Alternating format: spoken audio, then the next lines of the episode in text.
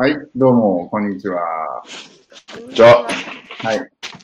すいません、ちょっと朝早くに起きていただいてね、みずきちゃん。あ、いえいえ。佐藤さんは今、自宅ですか？10時ぐらいです、夜の。ああ、えー本来ならば、フロリダにいるはずの佐藤さん。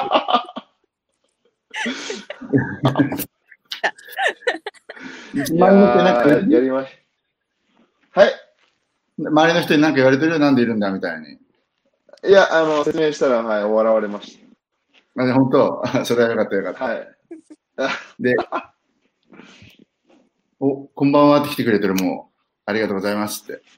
声を止めないで。こんばんは。はい、こんばんはす。ごい。うん。で、じゃあ、とりあえず、皆さんの質問をちょっと後回しにするということで、ごめん。皆さん質問があるんだったら後でしていただきください。で、その前に、あ、そうだ、俺聞きたかったんだよ。ガッツがある、高橋ラジオ。あ、ラジオ。はい、ガッツダメラジオ。はい。でしょうか。はい。いや、あの、撮りたいとははそう思ってるんですけど、うん。あの、撮ってくれてる、僕、幼馴染うん。と一緒にやってて、と幼馴染のプライベートがちょっとよろしくなくて、あ、なるほどね。あの、今、一応ストップしてるっていう形なんですけど、もうそろそろ、まあ、再開やって、なんかこう、いるうちにもう一個ぐらい、なんか、やろうかみたいな。まあ、ただ話してるだけなんですけど。まあ、楽しみにしてますんで。それ、はい、あガッツりがとういういうふうに顔見せではやりたくないのいや、別にめんどくさいだけです。あんま、あえー、すごい使えるからやれば顔見せで。そうっすね、ラジオでも顔、そうっすね、こういうふうにやるぐらいだったら、労力もいらないんで。全然いらないし、でもしも顔見せでやったら、ぬいぐるみとか置いとけばいいんだよ。ああ、なるほど。そうそれで離れて話してればいい。はい、で自分だけこう、いて、みたいな。そうそうそうそう。ああ、それでもいいっすね。そうっす。そうそれではちょっと本題に入りたいと思うんですけども、はい。はい。はい。このまず第一に、この、物議を醸した、あはい、この記事に関してなんですけどはい。あ、これは水木が読みましたか？これですか？うん。ちゃんと読んでないです、これ。ちゃんとね、これは何、はい何？どどの部分がちょっと皆さんにこう、あれになっちゃったんだろ僕は、これ、あの、アメリカがいいっていうのを言う、まあ、記事ちゃんと読んでもらったらわかると思うんですけど、高島さんがすごいちゃんと書いてくださる。まあ、アメリカがいいというよりかは、まあ、こう意識を変えていかないと、うん、日本はちょっと勝てないですよねっていうことを、う。うん。まあ、言ってるのと、まあ、やっぱ海外の自分のいるジムとかはすごいやっぱりモチベーションが高い選手が多くて、うん。まあ、勝つべく人が勝ってるようなジムなんで、そういうところを、まあ、知ってもらいたいっていうのが一番で書いたんですけど、うん。知らないところでアメリカがいい悪いっていう話をになってて、まあ、そうではない、自分が言いたかったのはそうではないっていうのを感じでしたね。はい、これ、水木ちゃんは、ちなみに今言ったことどう思う？佐藤さんが言ったことに関しては。まあ、その、そう、そうだと思いますし、なんか、皆さんが、日本じゃ、まあ、日本、その、だから、あれですよ、日本じゃ、日本ことがすごい、ってことですね。バッシング受けたってことですよね。そうそうそう。まあでも、ほとんど賛成してもらってましたね。なんか、あの、現役の方だったりとかも。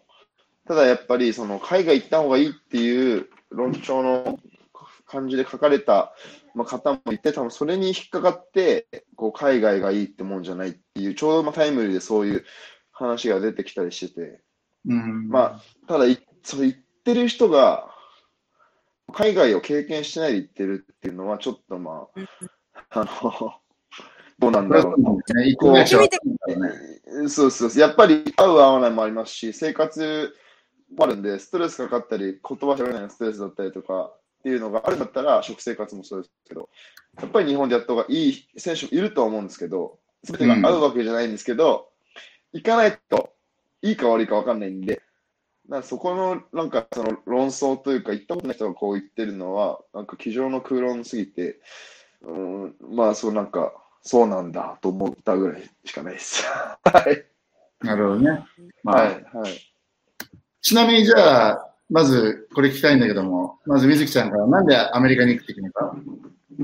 えっと、私は、まあ普通に愛知で、えっと、コーチに育ててもらって、で、アメリカで試合経験ししてたんですけど、まあある時そのアメリカでタイトルマッチ、えっと、ジャンジローバーってやった時、うん。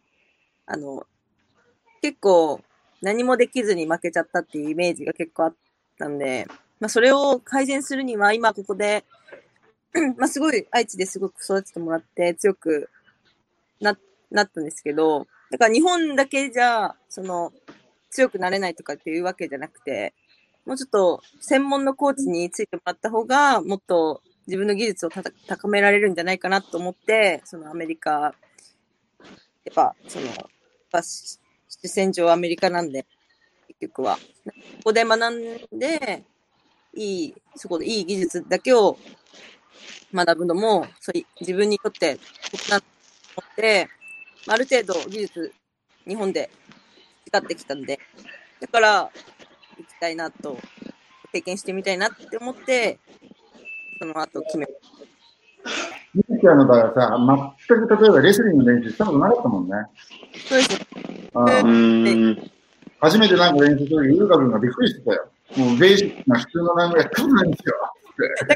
初めて、あの、ロンゴ行って、ウルカさんと出会って、レスリングっていうのをちょっとやって、ここの刺してここで回転して、ページを背負わずに回るんだよって言われた時全然何もわかんなくて、本当にやり方自体わかんないんで、本当に普通に押して返してたんで。そうだったよね。はい。ちなみに、佐藤さんは何でアメリカに来てみたんですか？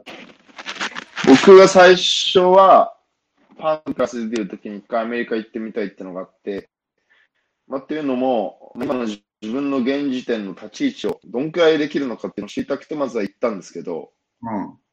行ってみたら、もう知らないことだらけなのと、まあ、ちょっとはこう、勝負になるだろうと思ってとか、やられまくったっていう、まあ、今のチャンピオンのスマンだったりとかに、っていうのがあって、まあ、衝撃を受けたんですよね、正直。うん。でももちろん自分も水木選手と同じようにトライブですごい、まあ、鍛えてもらって、まあ、指導してもらって、まあ、形ができて、国内ではこう勝てていたんですけど、目指しているところは USC で勝つ選手っていうところだったので、うんまあ、今もそうなんですけど、このままじゃも間に合わないなと思って、自分はもうアメリカに行くことを決めました。初めて行ったのは3年前、3年前か。まあ、じゅ11、3年ちょっと前ですね。10月ぐらいに行ったんですけど、3年、3ヶ月前ぐらいに行って、27。そうですね。うんうん。で、やっぱり、行った当時の動きとか見てると、もうなんか恥ずかしくなっちゃうぐらい、これでよく USC なんて言えてたなと。やっぱり、もちろん日本の練習すごいいいんですけど、いいとこもあるんですけど、やっぱり一緒で専門コーチがいて、僕もレスリング全然ちゃんと教わったことなかったですし、うん。僕も細かいところが専属コーチがいることで、すごい細かいんで、うんまあ、それを目の当たりにして、まあ、あとは実力もそうですけど、っていうのを目の当たりにして、こいつらと勝負するためには、もうアメリカに行かないと、まあ、ちょっと可能性見えてこないなっていうんで、あのまあ、変なプライドを捨てて、自分はアメリカ行こうと決めましちなみに行こうと思った時に、一番不安だったことは何？た。あー、まあ、最初行った時はやっぱ言葉だったりとか、こう、馴染めるのかとかってあったんですけど、意外と10個そういうの大丈夫、大丈夫な人なんで、あで、まあ、2回目、3回目ぐらいからは結構歓迎してくれたんですよ。練習もしっかりやなんなんとかくこう、あの、くなんていうんですかね、食いしばってやった部分もあって、すごいよくしてもらえるようになって、そっからは結構歓迎してもらえたんで、よかったです。ただやっぱ、まあなんかその、文化も違うんで、そういうところはあるのかなっていう不安は最初はありましたよね。ー水木ちゃんの場合はなんか一番不安だったのは？もう、まあ、言語ですね。なんか通じるかな、みたいな感じで思ったんですけど、でも、基本的にでも、チームメイトすごく、優しかったんで、まあでも、うん。私の場合行ったんで、ある程度できて、こう、こういうような感じで、通訳してもらいながらとかやってたし、まあ、近くに周さんも行ったんで、まあ、それすごい助かった。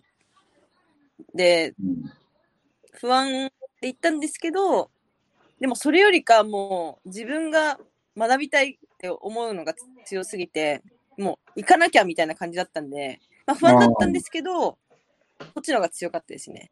うんちなみにさ、お二人さ、ここでこの話になるけどみんな聞きたいと思ってて、その時にビザのことって考えたことある？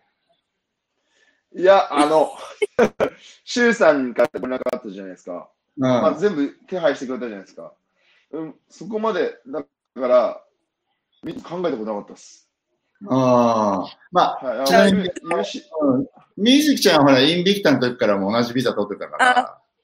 そうそう。だからあ、ビザっていろんな種類があるんだけども、お二人のビザは P1 ビザっていうのは認識する？はい。はい、はい。あ、し、オッケーオッケー。で、ちなみに瀬戸さんは今回、その P1 ビザが切れちゃったんだよね。いや、なんかまだあると思ったら、切れてましたね。はい。いや、でもあれよ、よかったです。でもよかったです。今回帰るつもりがなかったじゃないですか、最初。うんうんうん。だから、そのまま切れてたらやばかったですよね。あのそうだよねれでもいいのかな。そうですね。でもダメですよね。けど、みずきちゃんは切れたんですよ。けど、P1 ビザっていうのがアメリカにいるうちは伸ばせるのよ。ああ、出ないなるほど、なるほど。そう、だからそれだったらもう年末帰んなくていいよって話だったから、要は、チェックしてって言ったんだけどね。こんがらがっちゃったんですよね、多分。そうそうそうそう。まあでも、すちみません。あの、手間、手間を、手間を取らせてしまって申し訳ないです。いや、ここからもっとどんだけ手間がかかってるかって話になるから。ね、いろんな人を動かしちゃって申し訳ない私の時も、その、こっちで更新したじゃないですか。うん。で、中国試合あったじゃないですか。そうそうそうそで、戻ってきた時に、ちゃんと、なんか弁護士通して大丈夫って話になって、で、中国から試合帰ってきて、ニューヨーク帰ってきた時に、止めらせさせたじゃないですか。その時ちょっと焦りましたよね。な、いくら払ったんでしたっけ、あれ？う。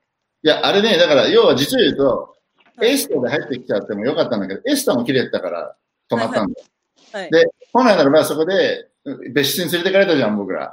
これね、575ドルぐらい払えって言われたのよ、そのビザのためにまた、イマージェンシービザのやつをね。そしたら、何やってんだって話になって、いや、これ UFC ファイターだからって言ったら、あのね、受付の人たちが、お、なんだお前この前試合したやつかみたいな話になって、初めはじゃあ545ドルになるから、じゃあちょっと ATM マシン行くわみたいなこと言ったらさ、はい。なんかその後またオフィサーが来てくれて、いや、お金もじゃあいいやみたいな話になって、UFC ファイターだから、え書いたで、だからいいスタンプをして行かしてくれたんだよね。ー、いやー、ビザ、切れてたらやばかったです。やばいもうなんか、さ近所のお蕎麦屋さんでご飯食べて、うん。で、なんかみんなで家族で写真撮って、で、なんか後輩が送りに来てくれてたんですけど、後輩も一緒にご飯食べて、で、空港まで一緒に来てくれて、後輩夫婦が来てくれて、で、なんかビザの、あれ全然チェックインできないってなって、カウンター行ったら切れてますねって言われて、ああ、本当ですか？そう。でね、ちなみに、僕はちょっと全員に聞いてるわけじゃないんだけども、あの、はい。他の例えば選手とか、ほら、パンポスとか、海外から来て、別に UFC とかの契約がない。つまり仕事がない。はい。ギャランティーじゃないけど、いるじゃん、いっぱい。はいはいはい。そういう人たちはね、多分だけどね、みんな O1 ビザだと思うんだよ。で、この O1 おーっていうのは、日本で、例えば、その選手でも、これこれなんだ実績があって、アメリカで練習することによって、まあ、受けられる、あの、仕事を探すようにできるからってことで、これ5年ぐらいのビザ取れて、これ取れると、えずっとアメリカに来れて、実は会社も作れるっていう。あの、普通に試合も出ないわけよ。だからこの O1 ビザはすごくいいんだよね。で、ちなみにジャーナリストになりたい人は L1 ビザとかいろんなこう、あれがあるんだけども、だから、うんまあ、ちょっと僕、なんでこれ言いたかったっていうと、あの、一部でほら、仕事がある証明とかがないとこっちに来れないって思ってる人がいるけど、そうではないんだよ。うん。ただこれ取るのに、えーまあ、アメリカでどんなに安い弁護士雇っても3000ドルだから、日本でやるとやっぱり60万ぐらいかかると思うう。うんえーうん、で、ちなみに、えーこれちょっと公開説教みたいになっちゃうんだけど、佐藤さん。あなたはですね、なんで、じゃあ、ここで、ビザ、どういうビザを取るかというと、まず、あなたは、あの、説明してもらったやつですよね。はい、B1、B2 ビザというのを取ります。おね、なぜかというと、エスタで一回入っちゃうと、試合のオファーが来たら、はいはエスターをアメリカ国内で、その P1 ビザに変えることできない。ああ、なるほど。はい本当もう手足も出なくなるから、仕方ないから B1、B2 ビザを取る。で、この B1、B2 ビザっていうのは、もう普通の観光ビザよりも長かったりとか、商談に行くだけであって、は絶対アメリカで仕事しちゃいけないんだよね。はいはいはい。うん。そう。だから、アメリカで仕事しちゃいししないっていう証明とか、俺はこんだけ金持ってから大丈夫だっていうのとか、その、コーチに手紙書いてもらって、その、えーこっちで練習しに来てるだけでファイターハーフに住むからとか、そういったすっごいいろんな証明の書類を集めなきゃいけない。で、それ、はいはいはいやらなくてもよかったでしょ？前のビザの時は。はい。まあ、そういうことなんだよね。そう。だから、エースタで入っちゃったら、もう、試合をできるビザに切り替えることはできないから、ダメという。なるほど。で、じゃあ、それで B1、B2 ビザで入って切り替えるってことですか？そう。そしてね、試合のオファーがどうせ来るから、3、4月ぐらいのオファーがね、多分。はい。でそういう約束だから、だからそしたらその場でイマージェンシービザに切り替える。で、それはいちいち日本に帰らなくていいわけ。あ、なるほど。そう。だからエスタで入っちゃいけないということで、で、そのためにな B1 るほどビザは P1 と違って、P1 も契約されたトップの選手とかトップのアーティストってそういう認識だから、もう面接も形式だけなんだけども、B1、B2 に来る人はいろんな書類を揃えて、なるほど。望まなくちゃいけないってことなんですよ。その面はい接に。はいはい。試合になったら P1 に切り替わるってことですか？そういうことです。P1 に切り替える。あだから試合のオファーが来て、バードアグリメントが来たらもう契約書が出るわけだから、その契約期間、もう複数試合契約にしてもらって、P1 ビザは契約期間全部取れるから、2年契約。あ。はいはいはい。だともうもうその間はもうアメリカにいる。うってことにん。なる。そう。だけど、P1 っていうのは、リリースされたらビザ執行になるんだよ。だから帰んなくちゃいけない。なるほど。はいはいけ。ど、O1 は5年はいはいはい。切ったらいいんだよね、って言うと。えうん。ちなみに、ちょっとここで僕一言言いたいのは、多くの日本人の方がアメリカに来たときに、アメリカのことわかんないから、何でもアメリカ人に聞くじゃん。やっぱり、友達がいたら、いやどうだどうだって言って。で一つの注意事項。専門家以外の人にアメリカ人にビザや永住権の相談をしてはいけない。なぜかというと、アメリカ人は生まれてからアメリカ人だから、知らないんだよ、ビザと永住権。もしも奥さんが外国から来た人とかだったらこれ話だけどね、そういう経験してるから。だからそうなるとアメリカ人に聞いても結局お調べてみるわみたいなこと言ってウェブサイトで調べるだけだから皆さんが知ってることとほとんどあんまり変わらないってくるこー、と。だからえー、ビザの必要、心配する必要ないんだもん。まあそうですね。そうそうそうそうそう。まあ、というわけで、えっ、と、まあ、明日だっけ？面接。そう明日、はい。明日の12時40分。はい。早起きしてちょっとヘンリーの手紙プリントアウトしてもらわないとね。あ、そうですね。はいはい。そうそうそう。いやー、もうみんなにご迷惑ご迷惑をおかけしてます。いや、本当そうですよ。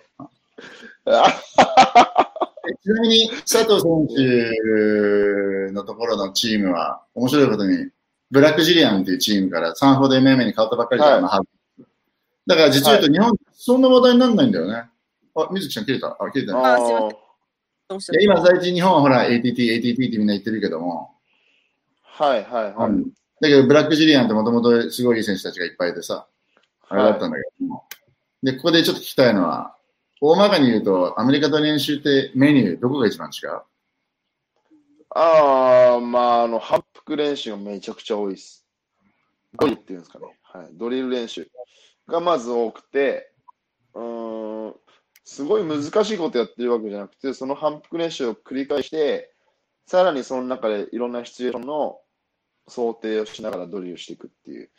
うん。なんで、その、はい、スパーリングメインの練習を週に2回ぐらいしかないですそ。れ、マススパーと試合ケースのスパーで1回ずつってこと？それとも、えっと、打撃スパーと MMA スパーで1回ずつって感じですあか。あ。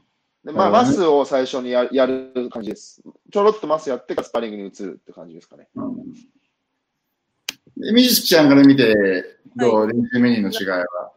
まあでも私、そのずっと、まあ皆さんなんかいろいろ日本とか、日本人はなんか出食い子とかするんで、あれですけど、私とか、私のコーチに、愛知のコーチでしか学ばなかったんで、まあそこの違い,、違いを言うならば、もう毎日、すごい何時間もトレーニングするんですけど、うん。まあ、と夜6時から家を出て、まあ6時半に着いて、そこから、まあ、準備運動してってなって、まあ、高校生の時とか普通に12時ぐらいまでとか夜やってたんですけど、うんすごく長く5、5、6時間とかは普通にやってて、で、毎日、まあ、マススパ、軽いマススパやって、まあ、たまに1週間に2、2、3回とかはガチスパで先生の目の前でやって、ってやってたんですけども、本当に毎日、キックボクシング、えー MMA、スパ、えー投げ、投げの練習、寝技の練習みたいなのをもうフル、フルやってたって感じなんで、その分、すごい、疲労、疲労とか結構あったんですけど、こっち来てはもう本当にクラスがあって、まあ、アルジャメンスターリングの、まあ、クラスあったりとか、まあ、キックボクシング、ムエタイの、えっと、打撃の練習のクラスがあったりとかって様々あって、もう本当に1時間で区切っていくんで、本当に疲労とかは全然こっち来て少なくなって、怪我とかも多分、そう、すごい大きい怪我とか多分しない感じで、もう毎日フレッシュな感じでできるので、で、あと本当に、まあ、佐藤選手の言ったように、本当に技術練習結構最初やって、まあ、その後、反復でちょっと みんなでやって、って感じでやってるんで、すごく、あの、日本と違う練習だなってすごく思いましたね。まあ、みずきちゃんとかちょっと特殊だったよね。でしたけどね。あはい。ーえれ長い間練習してるから。はい。で自分は高校時代みたいに。時計が早く終わるように時計わざと早回ししてたりしてたの。で、本当だって、学校終わってからっていうか、昼間の練習もしてること考えたら、1日にだって8時間ぐらい練習したんだな。ああ、余裕でしてましたね。卒業、高校卒業してからは普通にバイトして、練習して、あ昼一人でまあ練習して、で、夜みんなと合流してみたいな感じだったんで。だから本当週40時間だった。きつ土曜日も考えて。ブラック、ブラックですね。そうそう、ブラック企業みたいな。週末なんてもっと長くなかった？一日。週末と日曜日は朝うん10時から始まるんですけど、10時から、で、なんか、私だけ結構、その、まあ、立場上、みんなより上だったんで、まあ、先生についてもらって、まあ、最後ミットとかってやるんですけど、だからみんなが4時ぐらいに終わるのに、私だけ6時とか7時とかたまに終わるみたいな。それさ、先生熱くなりすぎなんだよね。熱いね4時に終わってんのよ。そっから3時間とか行くんだよ。いやこ高校時代みたいです、自分の時うんああ、そうだから若いうちは、だからそれやってると、その貯金があるからいいよね。そうです。うんまあけど、怪我が多いからね、それやると、水木さんはそうで、ちなみに、これちょっとアメリカの生活で困ることは、今何一番、佐藤さ困ることですか？ん。うん、今、うん。僕、ほんとそんなに、そんなにストレスないんですよね。あ、本当？ただみんな、僕アメリカはストレスないです。なんかまあだって練習でちゃんとすごいできてるし、うん。やりたいこと、まあでも、ストレス、困ること。まあ最初はこうなんかオーダーするときとか困りましたけど、ああ、まあそんなような、はい。だね、道を。まあ、あとは、あとはあれです。今回ビザで行けなかったですけど、前回アメリカ移るときに僕、財布に落としてきたんですよ。ありました。で、クレジットカードを、クレジットカードが作んなきゃいけなくて、でもこんなのばっかなんですけど、その時はめちゃくちゃ困りました。ミュージシャンの場合は？っていう、私っていうどうかないや、もうやっぱり、あの、専門的だから、その、最初のとかってもう、その、あれですね、銀行でクレジット作るってなった時も、やっぱ一人じゃちょっと不安でいけないので、うん。なんかそういう専門で、病院だと今、あ USC が、まあ、手配して病院、大きい病院で手配してくれるんで、なんか通訳つけ、つけれるじゃないですか。うん。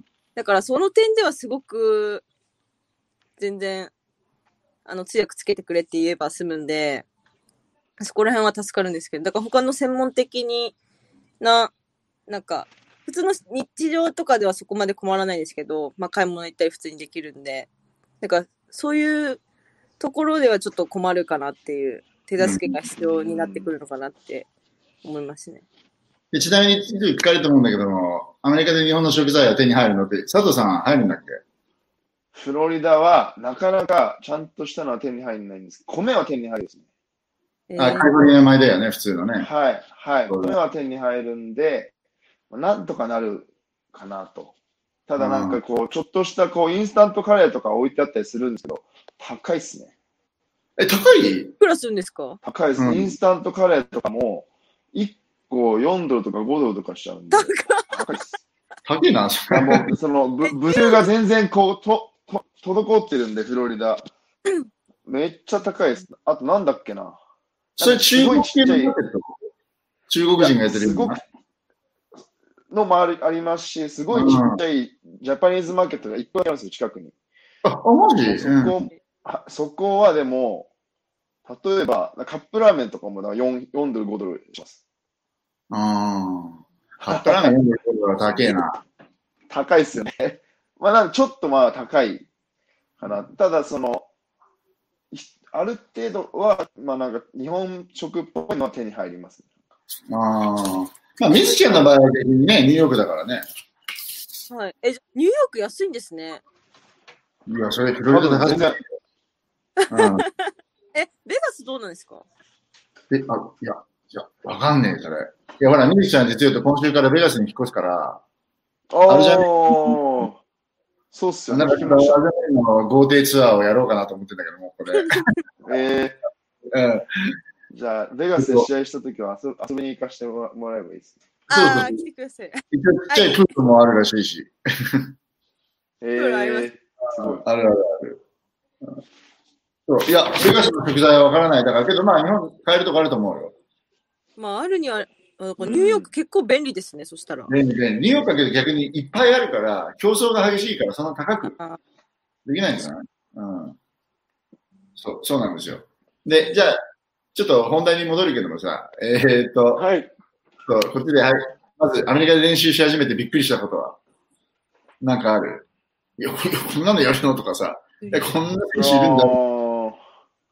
いや、もう、それこそだから、ウスマンが今チャンピオンじゃないですか。あ僕の階級のウェルターの US のチャンピオンがまあチームにいて、まあ、コンテンダーの、コンテンダーのギルバートもいるんですけど、まあ強い、強いんですけど、強いんですよ。もうめちゃくちゃ強いんですけど、うんまだし名前知られてないけど、そこら辺とすごい普通に練習するような強いやつもいるんで、どんだけ層が厚いんだっていうのにびっくりしたのはありますね。水木さんは？うん。まあ、ロシアの方から来て、うんロシアの方から来てる選手もいたりとか、うんまあ、LFA で上の選手もいたりとかで、誰と練習しても強いみたいな。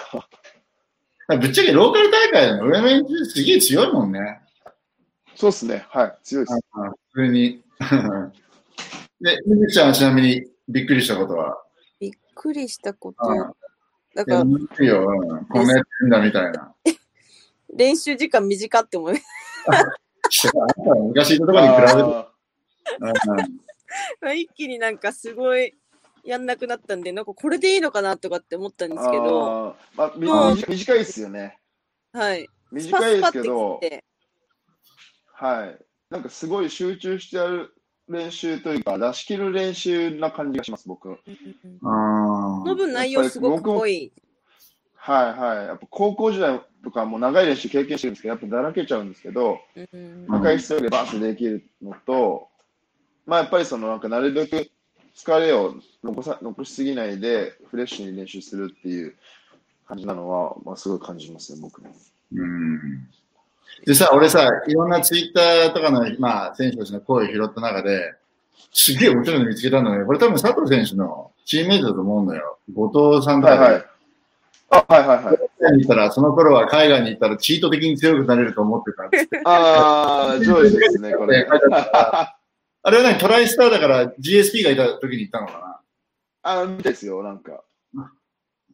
それど、どんな感じだった？の、まあ本まあ、だって最初行ったら、当にうんやっつけられるに決まってるというか、あの、よそ者なんで、なんていうんですか、自分の時もそうだったんですけど、やっぱり、チームメイトを壊すわけにはいかないじゃないですか。うんうんうん。なんで、なんでこう、なんか思いやりとかあるんですけど、結構よそ者が来るときは、腕試しに、こうなんか、試し切りみたいな。やられちゃうよね。結構やられる。いやだから僕まだ多分頑丈な方だったんで、まだなんとかなったんだと思うんですけど、あの、そういうのもあって、ただこうなんか試し切りされて帰っていくみたいな人もいると思いますし、ちゃんとしたルートで行くのは大事なのかなと。っていうのも、もう毎週来るじゃないですか、選手が。そうそうそうそなんで、ど、誰が本気なのかわかんないんで、よくできる選手多いよね。多いです、そうです。なんで、そうです、そうです。なんで、まあそういうのも必要なのかなと思い、今は思うんですけど、まあ言ってることはわかります。うん。ミズちゃんの場合だけど、あれでそんなガツンとやられる相手いなかったでしょ？だってその女子がいるわけじゃないし。まあ、スパーリングに来てくれる選手ぐらいで。頃は、あの、女子全然あれだったんで、うん。アマチュアの選手と、まあ、ガチスパやとかやってたんですけど、うん。まあちょっと物足りないな、みたいな感じになってきてから、ちょっと考えて、そしたらヘンゾ・グレイシーのところの、うん、そうそうそうとかして、で、あの、インビクターで活躍してる選手もちらほらいたんで、で、その子にお願いしてやったんですけど、やっぱり、そのプロでやってる選手、やっぱその特化したものがあるんで、私だと結構オールラウンダーで結構あれなんですけど、やっぱうんそのレスリングとか寝技で結構極めてた選手だったんで、それにもうやられちゃってから、あこれ練習しない、もうちょっとなんか、ロンゴ来て最初思わなかったんですけど、変動のとこ行ってちょっとまた、あの、見直し始めたっていう感じでしたね。まあ、あれだよね。ちぶっちゃけさ、グラップリングめっちゃめちゃ強いやついない？こっちめっち。ゃ強いですね。変動のとこうん全般にされました。ああ、てか、普通の一般会員とかでさ、なんかすっげえ強いでしょ、わけなことない。いや、俺、グラップリングもさ、ものすごい深いと思ってんだよね、こっち。うん。普通におっおっさんとかでめっちゃ強い人いますね。そうそうそうそう。で、適当のとこってさ、女子の選手で強いのいっぱいいるんだよね、なんか。うーん。なんなんだみたいな。まあでも、それ以来、水木ちゃんはほら、ケイトリーンとかさ、クラウド・レーラとかもいろいろスパーリングしてできたし、ね、はいいろいろね、インベクター選手ともやってるから、あれなんだけども。で、俺ちょっとそれ、佐藤さんにこれ聞きたかったんだけど、あの、例の岡田さん選手だっけ？なんかだ、あの、はいはい。YouTube じゃないですか？はいはい。その時にこれ気になったの、これ。ATT で1ヶ月練習すると、事務代、食費代、生活費もらうのに70万円。これなんで70万円かかったんだろこあれじゃないですか？こ飛行機も含めてじゃないんですかね。でもまあ高いですよね、ちょっと。うちょっとこう飛行機だって往復じゃあ15、6万ぐらい？あと、岡田さん結構、あの、ファイターズされなくて、自分で家、このレンタルハウスみたいな、借りたって言ってました。なんで、ファイターズハウスだったら月、まあ6万から8万ぐらいで泊まれるの、もうちょっと倍ぐらいしたんじゃないですか。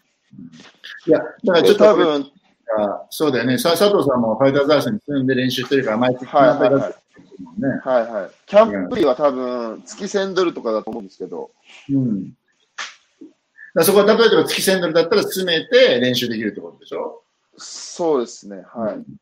で、多分チームによってそれプラス、試合したらパーセンテージ出さなくちゃいけないってこそうとだから。ですね、そうですね、はい。そうだよね、やっぱ。うん。まあ、みずちゃんの場合はうちに住んでたからそういうのはなかったんだけども。はい。うん。まあ、結局やっぱり俺、やっぱり住むとこ、それから場所によっては車必要うんやっぱりあ、そうですね、はい。お金かかるよね。まあそうですね、まあ70いかないとしても、まあうん40万、50万ぐらいはかかる可能性は出てきますよね。航空券だったり合わせていく。で、そうすると、じゃあ例えば月1000ドルだとしても、そしたらもうジムのすぐ近くに住むしかないってことでしょ？自転車で行くとかさ。まあそうっすよね。そうっすよね。これが多分だから、ミルクちゃんだけは得意、もうアメリカでもちょっとレアなのはニューヨークだから、全部ね、電車とか使ってとだよね、歩いたりとか。いや、だから俺これ、これ読んじゃったら何千万円だったらこんなの無理だと思うよ、みんな。うん。やっぱりフまあァイターズと、ね、はい。もうちょっと抑えられるとは思います。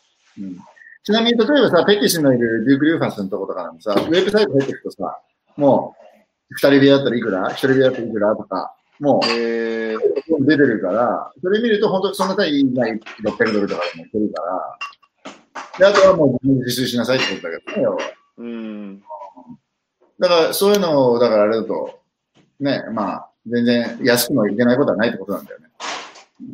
まあそうです。前もって準備して、ファイターズハウスもやっぱ急遽だって埋まってたりするんで、うん。前もって行ってれば空いてたりするんじゃないか。まあ ATP とかも多分結構そういうのがすぐ埋まっちゃうんだと思うんですけどね。うん。はいちなみに今日聞きたかったんだけど、サンフォードって一般会員何人ぐらいいるの？一般会員はそんないないですよ。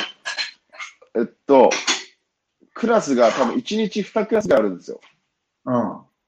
で、まあ、コーチは見てなくても若い選手が見てるんですけど、うん。1クラスに来るのが大体、まあ、多くて10人、15人とかなんで、うん。で、顔ぶれも変わらずなんで、もう確実100人はいない、50何人とかこんなもんなんじゃないですか。一応やってるけど、みたいな。で、ミスちゃんのいるそのテラロンゴも80人ぐらいなのかな？いても。80、え、うん。一般会員合わせてですか？一般会員合わせて。あーとか、うん。うん。うん。会プラ員20人ぐらいうん。いないんで、本当に、まあ、ファイター、そうですね、やがっつりやってるファイターぐらいが、まあ、主な感じじゃないですかね。で、ほら、サッカーとか今サンフォードって大きいところのスポンサーがついてるから、はい。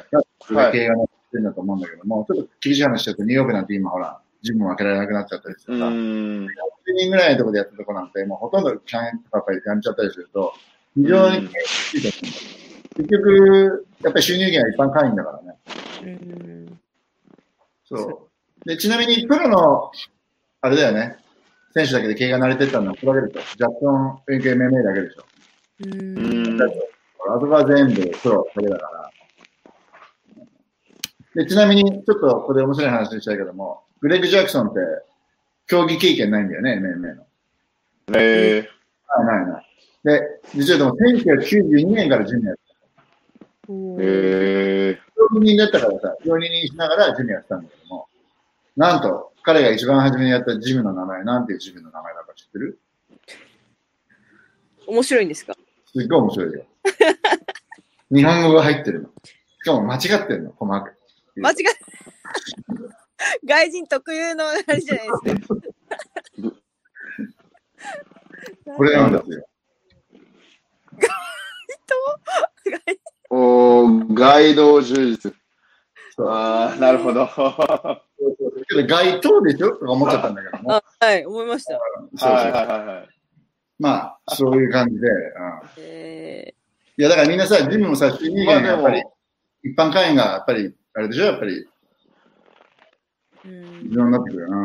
うん。まあ、そうですね。まあ、サンフォードもね、やっぱ選手メインで見てて、うん。っていうところ、あとは今、そのハードノックスを場所貸ししたりしてますよね。あの、アメフトのチームに使わせたりとか。うん。なんかそういうのでもあれしてるのかなと思うんですけど。ですね、あとは、あれですね、コーチが MMA やってないので言えば、うちのコーチもみんなやってないのかな？MMA の試合経験はないかもしれないよね。キックの試合したりだとか。はい、ヘンリーはずっとキックで。はい、グレーグも神もレスリングで。で、コンディショニングコーチも格闘技全くやったことない人なんで、うん。それでもすごい成り立って、やっぱ強い人がうん。元選手集まるが持ってるっていうのは、やっぱり、ってのいないな。うんうん。そうっすね、はい。うんまあそうそう、そういうことなんだよね。そう。で、はい。ちょっとそろそろコメント入ってきてると思うから、ちょっと読もう。はい。皆さんもそろそろ質問にお答えしたいと思うんで、はい。えー、質問があったりお願いします。お願いします。はい。このまま待ってました。あ、こういうの来てありがとうございます。こういう声の内容。コアですよね。みんな来たか。見てきた。話が難しくてよくわからん。すみません。うんはい。あ、はい、これこうじゃ。ワンリートの日々の練習がどんな感じなのか、ぜひ聞いてみたいです。うんああ、オングはすごい練習熱心で、うん。もう、この前負け負けちゃったじゃないですか。うん。あの、ま、あの、課題だったんですよ、あれも。ですごい練習してて、結局でも、試合で、まあ、失敗して負けちゃったんですけど、もう次、うんフロリダ戻ってきて、その日くらいから、その反復練習してましたね。そういう話をすごいして、で、本当に、あの、れ練習姿勢だったりとかっていうので、みんなから慕われてる選手ですね。まあ、そのもっと強い選手いるんですけど、うんやっ。ぱ練習姿勢で慕われてて、で自分も負けたじゃないですか、この、この前。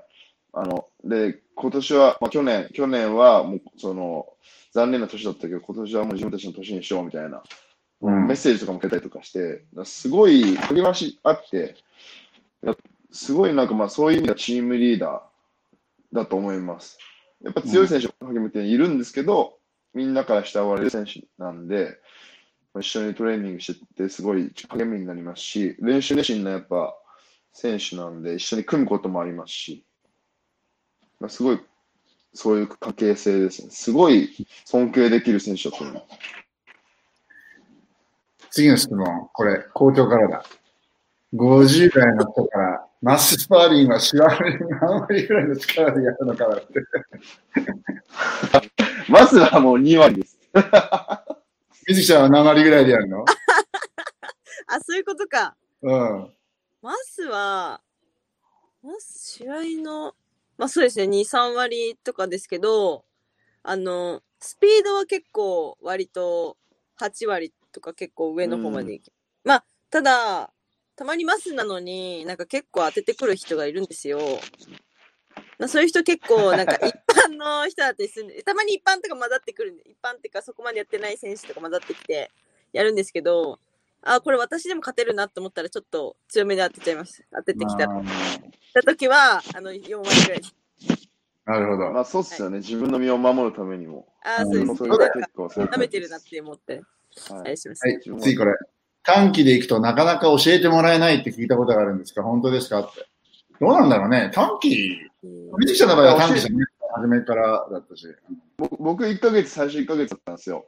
うん。まあ、うーん、やっぱだからさっきも言ったように、あの、よそ者なんで、うん。どうしてもやっぱ自分たちの所属選手の試合もずっとありますし、うん。まあ、後回し後回しになるんで、うーん、すごい、やっぱチームメイトじゃないんで、やっぱそういうところはありますけど、まあ、ほっとかれるってことはないですよね。まあ、ちゃんと得られるものはあるし、っていうのも、まあ、か格闘技にだけじゃないと思うんですけど、他のプロスポーツでもそうだと思うんですけど、まあ、海外のこういった自分からこう、やっぱり何かこう掴みに行かないとって思うんで、教えてもらうっていうスタンスだと多分うまくいかないのかなと。自分が聞きに行くっていうふうにいかないと、何にも多分得られないのかなとは思います。あ確かにそうだよね。だってゲームプランの話とかもこっちから聞かないとさ、そうそうそうそう。はっきり言ってここっちのコーチにも共通してるんだ。スケジュール組むんだよ。だ遠遠慮とか、遠慮とかってないですもんね、こっちは。こっちはというかアメリカは。なんで、遠慮してたらどんどんもう何も聞かない、教えてもらえないうちに終わっちゃうっていう。別に有名コーチとかになればなるほど、と電話で話しててもさ、だいたい8回ぐらい途中でなんかちょっと待ってくれみたいな感じで他の人と話したりしてるからさ、はいはいはい。そうね。はいはい。そんな感じでない。そうそうそう。あちなみにこれ、はい、スターリングの家には無料でしてできませんね。やっぱちゃんと家賃は払います。家賃払いました。ちなみにこれ面白いんだけど、アルザメインは不動産ブローカーのライセンス持ってるからさ、この家。で、買うたびに Airbnb とかいろんなテナント入れて、そのー、家賃うんでって、で、転売してってやってるから、非常にスマ。えーそれ、質問なんですけど、例えばその自分たちとかがうん。勝っていって、こう、こう例えばウィンボーナスが取るじゃないですか。うん。で僕、自分たちもそういうの可能なんですか？全然できるよ。だから、あの、うんまあ、ぶっちゃけ言うと、アメリカはだいたい2割ぐらい頭金を置けばいいわけですよ。で、うん多分、この前、堀口君が買ったあの、フロリダ、堀口選手の買ったフロリダの家、俺わかんないけど、あれ多分、40万ドルぐらいじゃないかなと思うんだよ。4000万ちょい。うんまあ、つ大体そのもんでしょ、フロリダだったら、あのエリアで。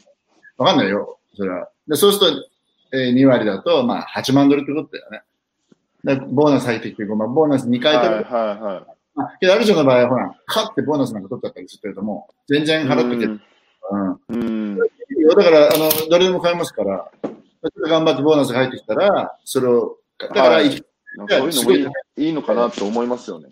うん。で、一番よく受注選手がやってるのは、その家買うのはすごい儲かってる選手であって、あの、アパート買うんだよ、はいはいワンルームのとか、スタジオとかワンベッドの。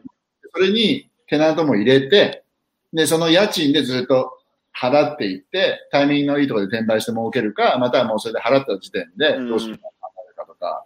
で要するに、まあ、投資だよ。うん。そうすると、ベガスだとか、やっぱりに、まあ、ニューヨークはちょっと高いから無理だけども、まあ、ベガスのそれなりのワンルームみたいなマンションだったら、そんなめちゃめちゃ高くないから。例えば、あなたたちがうん3万5千ドルでしょ？もしもニューヨーク、あの、アメリカで試合して5万ドルのボーナス取ったら、ちょっと厳選されちゃうからね、やっぱり。あ、そんなことないよさ。そうそうそうそう。で、げで、もしもファイトアイランドだったら厳選されないから5万ドルもらえるけども、そしたらマンションぐらいはすぐ買えると思う。うんうーん。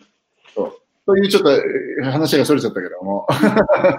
そう。えーと、なんかすごい来て、うんあ、はい、これ行こう、じゃあ。はい。水木選手から見て、朝倉兄弟ってどう見てるんですか？いやー、なんか私はでも、雷神所属してないんで、うん。そこまでなんか、意識してとかはないですけど、まあでも弟が、まあ雷神と入って、まあ契約させてもらって、うんまあ戦うかもしれないってとこまで来たので、うん。最近はまあ一応まあ少しは意識はしてるんですけど、どう見てるか。まあでも、そうですね。どう見てる？うーん、私戦わないんで、あ、そうだよね。なんだ、ノン君がカイ君とやるかもしれないじゃないですか、カイ選手と。はい。だから、まあ、けど、それにはか勝ってもらいたい。うん。はい。そこを、まあ、勝たないと、まあ、堀口さんとも戦えないんで、まあ、その、まあ、もうちょっと、まあ、チャンピオンシップまでには、こう、ちょっと、つながる試合が、まあ、あるかもしれないですけど、まあ、あの、まあ、戦うとしたら、甲斐選手の方なんで、まあ、甲斐選手には、ぜひ、勝ってもらいたいですね。まあ、そういうことになっちゃうよね。はい。佐藤選手から見て、朝倉兄弟ってどう見てるの？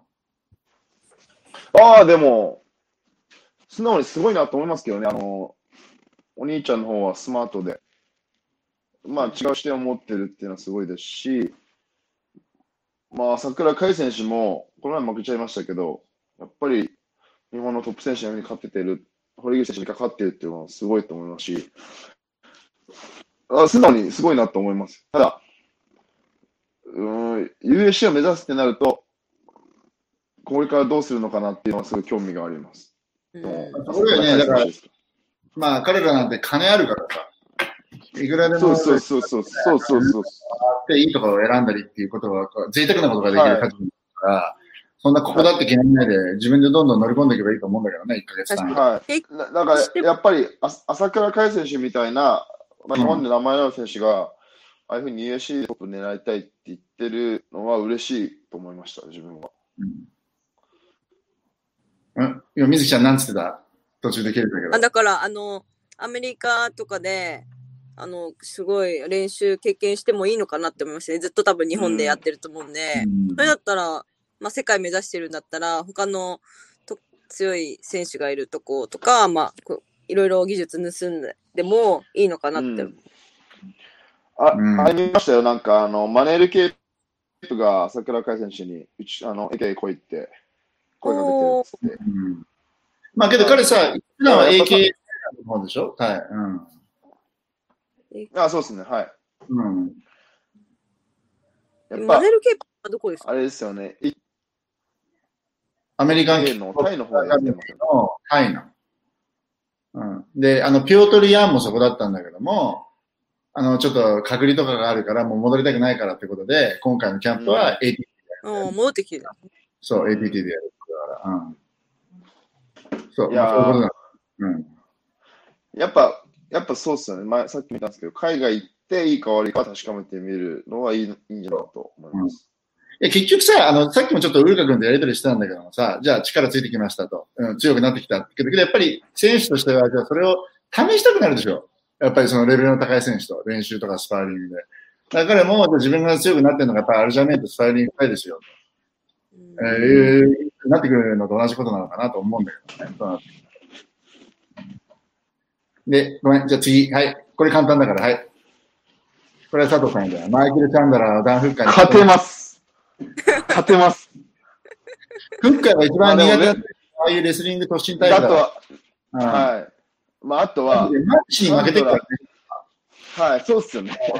まあ、あとは、チャンドラー、試合にめちゃくちゃ強いです。いや、知ってる。レスリング、まあ、レスリングも強いし、練習ももちろん、まあ、強いんですけど、うん。練習ではすごい、あなんかこう、いろいろ試そうとしてるんで、すごい強いわけじゃないんですよね。うん練習に勝とうとしてないんで、試合めちゃくちゃ強いです。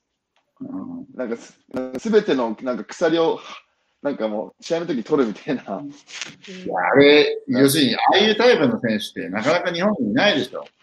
あの、はい、プロだなと思いましたね。わかんないけどさ、あれ。はい。フッカーは何フィニッシュすると思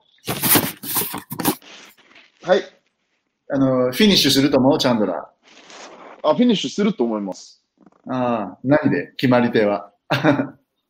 あー、でもけ結局パンチは倒す感じはするんですけどね。テイクダウンとか混ぜながら、うん。パンチでだと思うんですけどね。みずきちゃんはチャンドラーの試合見たことある？はい。うん。な何何試合かぐらいですけど。フッカーは？フッカーはわからないです。フッカーもすごいいい選手ですね、頭良くて。うん。そうそうそうそう。直樹くんもほとんど見ないもんね、あれね。まあそうですね。うん。えだって直樹くんにさ、俺試しに昔のプライドの DVD とか見せたらさ、んクスって笑ってみるんだよ。こんな技術なんですー、か？悪いっすね。あれですね。本腹、は腹黒いっすね。うん。じゃあ次、これ、はい。アメリカに来ようと思ってる選手に、こうしたら長期ステイできる確率があるのではというアドバイスとしたら何ですか？これ、シュウさんの方が詳しいんじゃないですか？え、あ、俺、いやけど、どう思うみんな？なんだろうな。まあ、でも、い一番は、契約できるのはいいですけど、まあ、そうだよね。えっと、はい。じゃあ実際ちょっと、ちょっとこれ、ちょっと面白い話になっちゃうんだけども、はい。こういう意見が出たんだよ、ツイッターで。お元ー気な人が手がけてるじゃんはい、これねはい。これ聞いた、聞いたことあります。聞いたことあります。これやっちゃうと、自由に出なくちゃいけないの。で、サボると、ビザ失効になるから。つまり練習時間が取れなくなるんだよね、結構ね。これやっちゃうと。で、実を言うと、ニューヨークみたいな大都会になると、インチキ語学学校というのがありまして、授業料だけ払っていれば、出席してくれることにしてくれる学校が。ええこれは実を言うと、まあ、ちょこういった非常に、今はちょっとパあのコロナでいなくなっちゃってるけども、よくほら、キャバ嬢とかが稼ぎに来るんだよ。こっちに。日本人向けのキャバがあるから、うんキャバクラが。だからそこで働いてる女の子とかは、こういうふうに感じで、が語学学校に行ってる体にして、金払って、まあ、授業料払わなくちゃいけないんだけども、まあ、それで、まあ、出席してることにしてくれる、みたいな。えこれはちょっと厳しいよね。うん、で、あともう一つ見たんだけどさ、ネットでこれ。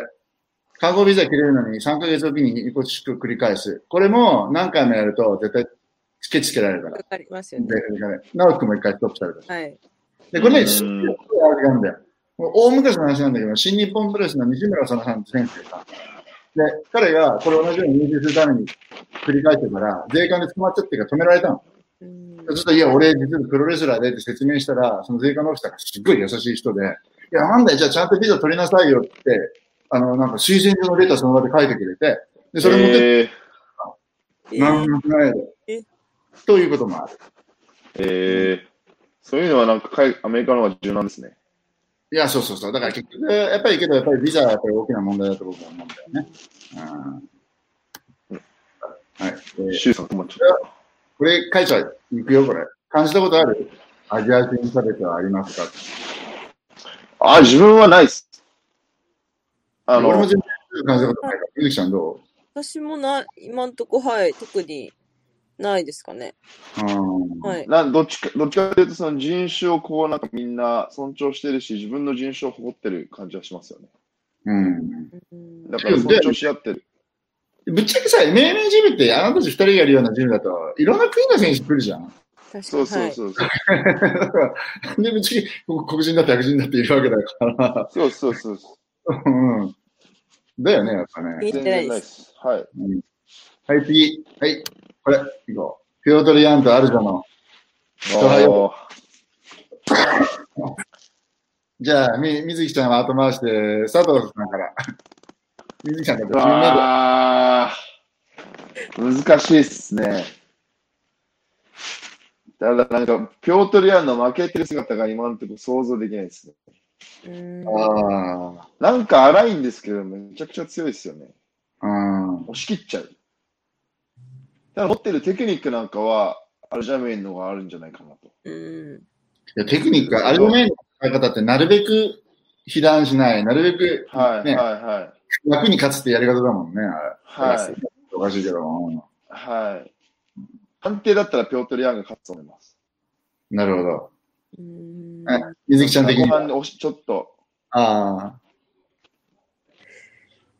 そうですね。じゃあ、最近もうずっとしばらく会ってないんで、調子とかがわからないですけど、うん。まあでもある女すごい、まあラスベガス行って、まあ他のジムとか行ったりして、まあ練習してるんで、まあ調子はまあまあいいとは思うんですけど、いやー、そうですね。スマートに戦って、アルジョが勝ってくれると信じたいですけど、うん。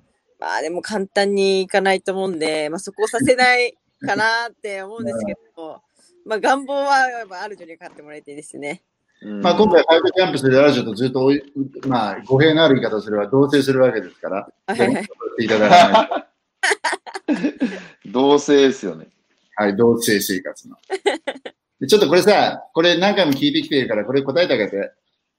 前、水木ちゃんと直樹くんの時も多分聞いてきたメラブは普段。あ聞いてました？うん。メラブ選手は、あメラブは、スタミナお化けなんで、本当にマシーンみたいな人ですね。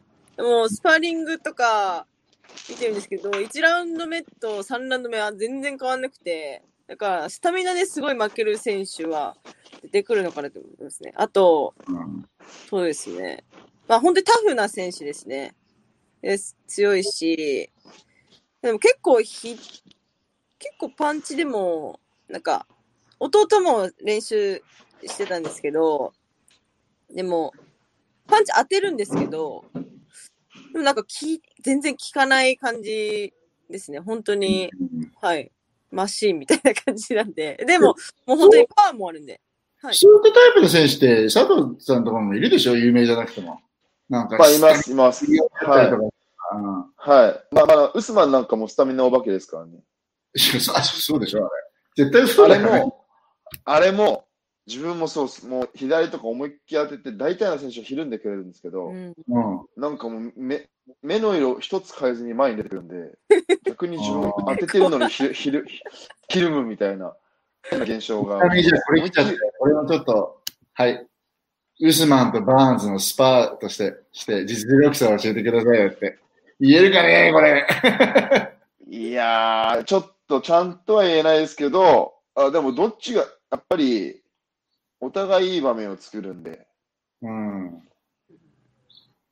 まあ最近はもうその、試合決まる、決まって、前、流れちゃったんですけど、決まってから一緒に練習してないんですけど、ウスマンとギルあのギルバートは。ただ、二人でレスリングの練習なんかやらしても、お互い絶対に譲らないみたいな、すごい練習してましたね。なんで、そりゃそう差は、まあ差はそんなないですよ、多分。うん、お互い手の内知ってるっていうのもあるんですけど、あ、そう、やっぱりそうなっちゃうのかね。はい。まあ、レスリングだけ言ったら絶対ウスマンの方が強いんですけど、うん。ギルバートは下からのプレッシャーもありますし、サブミッショなるほどね。ン。はい。じゃあ面、白いと思います。ちょっと皆さんから僕にこういう、例えば平本選手質問が来てるんですけども、これはちょっと他のところで答えるから、次の時で、うん平本選手、えー皆様の公の前に18日にちょっと出てくることになると思うから、それまでちょっと待ってねっていう感じなんだよね。え、18日、はいはいはいまあまあちょっと、うん、18日に、18日。まあまあ後でいろいろ。うんはい、次これ。はい。MMA のスタミナってどんな練習でつくのですか？え一番はやっぱり競技、競技の動きの中でつける必要があると思うんですけど、そこの、そことそのスプリントだったりとかって息上げのバランスでつけていくのが一番まあ効率的なんじゃないかなとうん思います。まだサーキットっていうのをやるんですけど、やっぱりこう対人で向き合って息上げて、タックルでテイクダウンして息上げてとかってやりながらのサーキットが多いんで、やっぱり MMA の動きに合った動き、MMA の動きで息を上げて体力をつけていくっていうのがまあ、僕はまあ一番だと思ってます。えー、ミキちゃんは？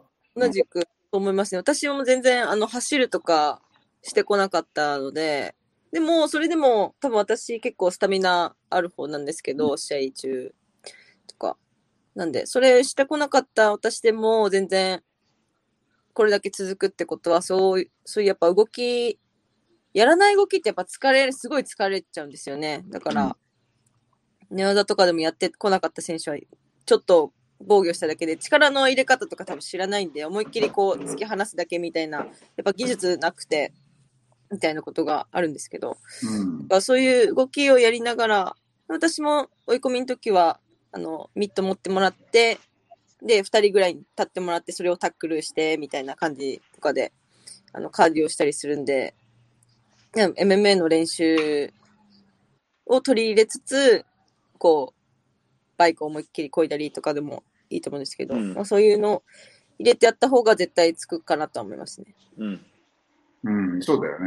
うんはい。これ、これはじゃあ、立ち技から入ってる選手もアメリカで MMA のベースで作れるんですかね？もう全然うん作れるかな作れると思います。はいあのそ、僕のジムには、あの、アダム・ボリッチってベラトールで、あのー活躍してる選手がいるんですけど、サンフォード来た時は全くレスリングできない選手だったんですけど、まあ、ベラトールで別にサブミッションを決めれるような選手にもなってる。打撃の選手ですけど、もちろん。うんあの、アーロン・ピコにも勝ってますね。ああ。KO、勝ちし、まあ KO 勝ちしてたりとか。やっぱり全然作れると思います。けどやっぱりストライカーから入ってくる人はやっぱり目指すとこは倒されないんじゃないか？そうですね、倒されない選手、背中をつけない。そういうことでね、もう倒されたらもはい。はい。まずはそこからで、その中で、まあ自分からテイクダウンとかも取れるようになっていくような選手。つまり、平本選手もそれだよね、目指すとこはね。彼だったら。まあ、そうですね。はい。はい。で、距離もアジャストできれば、もうすごい強くなれると思思います。うん。なるほど。で、ちなみに、あ、これあるよ。ジム内のハウスルールとかってあるんでしょうか？あるよね。まあ、まあ、はい。はいい。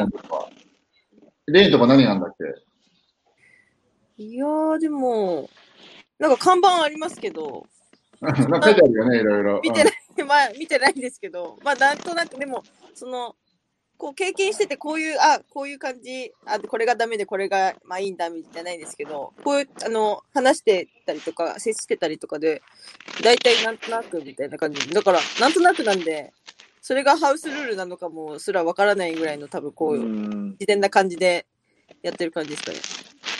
うん。ほら、なんか書いてあるあそうですね、あのパネルあって、まあ、基本的にはもうチーム一丸になって、あの選手のチームの勝利を喜べる、みんなで喜べて、みんなでこうバックアップできるチームになろうっていう、まあ、大きいスローガンがあって、まあ、すごいなんで、すごいチームとしてものすごい一丸とはなってるチームですね。あとはやっぱ練習も、まあ、決まりで、この、こことこことこの練習、週に1回、あ、1日1回は絶対なきゃいけない練習っていうのがあって、もうそこを出ないと選手として認めないっていうのも、まあ、明言化されてて、あの、すごいなんか、統率が取れてる。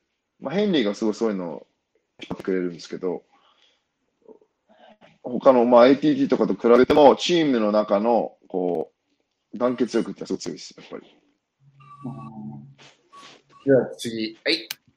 これまた校長が、3人から見て現在のパウンド・フォー・パウンドは誰だ？俺はいいから、じゃあお二人の意見を。つって。うん誰だろ水木選手、先に。えうゆずきさん、見てないから、あんまり。ー、ヌルマゴじゃないですか。え？ヌルマゴああ、まあけど、まあ、現ああ、げあ現在を見ないからか。まあでも、ぬるまごですね。ヌルマゴですよね。俺もぬるまごだなと思ったけど、ぬるまご、マイナスぬるまごで誰？ええー、ああ、誰だろう。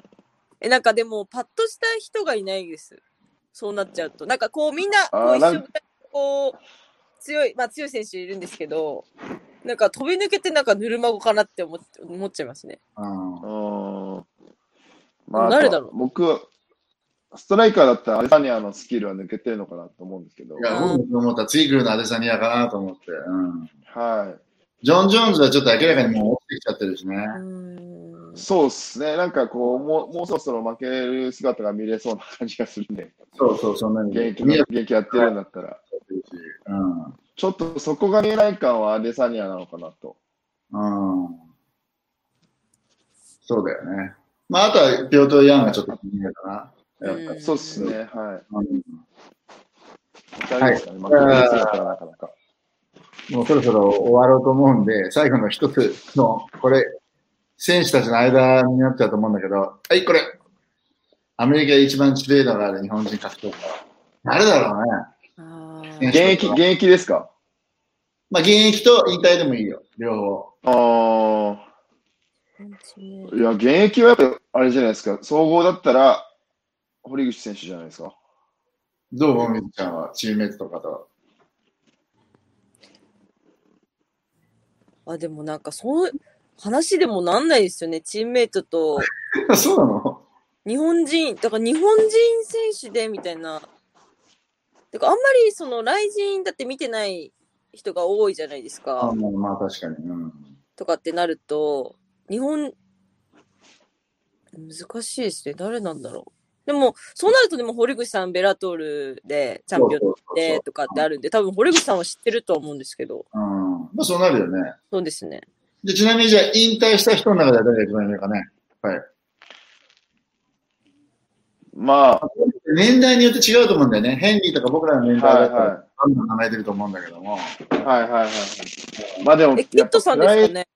はい、やっぱプライドとかそっちのヒーローズとかの、うんすごいっす。やっぱキッド選手、うん。誰誰でも知ってるのはキッいや、キッドなんですかね。そうですよね。まあ、あとは UC でやっぱ活躍してた岡見さんとかも、名前はみんな知っあの選手は知ってると思うんですけど、選手だったりとか。そうなんだよね。実は選手間で岡見水垣は結構有名なんだよね。うん。大体言われますね。はい。の中では、あとは桜庭さんかなと思うんだよね。ああ、そうですね。ああ、そうっすね。そうっすね。それでね、まあ、試合を見たことないかもしれないけども、はいはいはい。桜庭選手。そう桜庭さんはそうっすね。そうだね。うんまあ、そういうことで、もう1時間過ぎたからやめよう。今日はそうっすね。終わらなくなっちゃうあの、60人ぐらい見てくれてたんで、本当ありがとうございますということで。ありがとうございま。ます次じゃあまたは皆さん、今日はありがとうございました。ありがとうございます。はい、ありがとうございます。マリアパの写真撮りに行くからね、つって。あはい。そういうことで、はい。じゃあまたありがとありがとうございます。う。ありがとうございます。はい。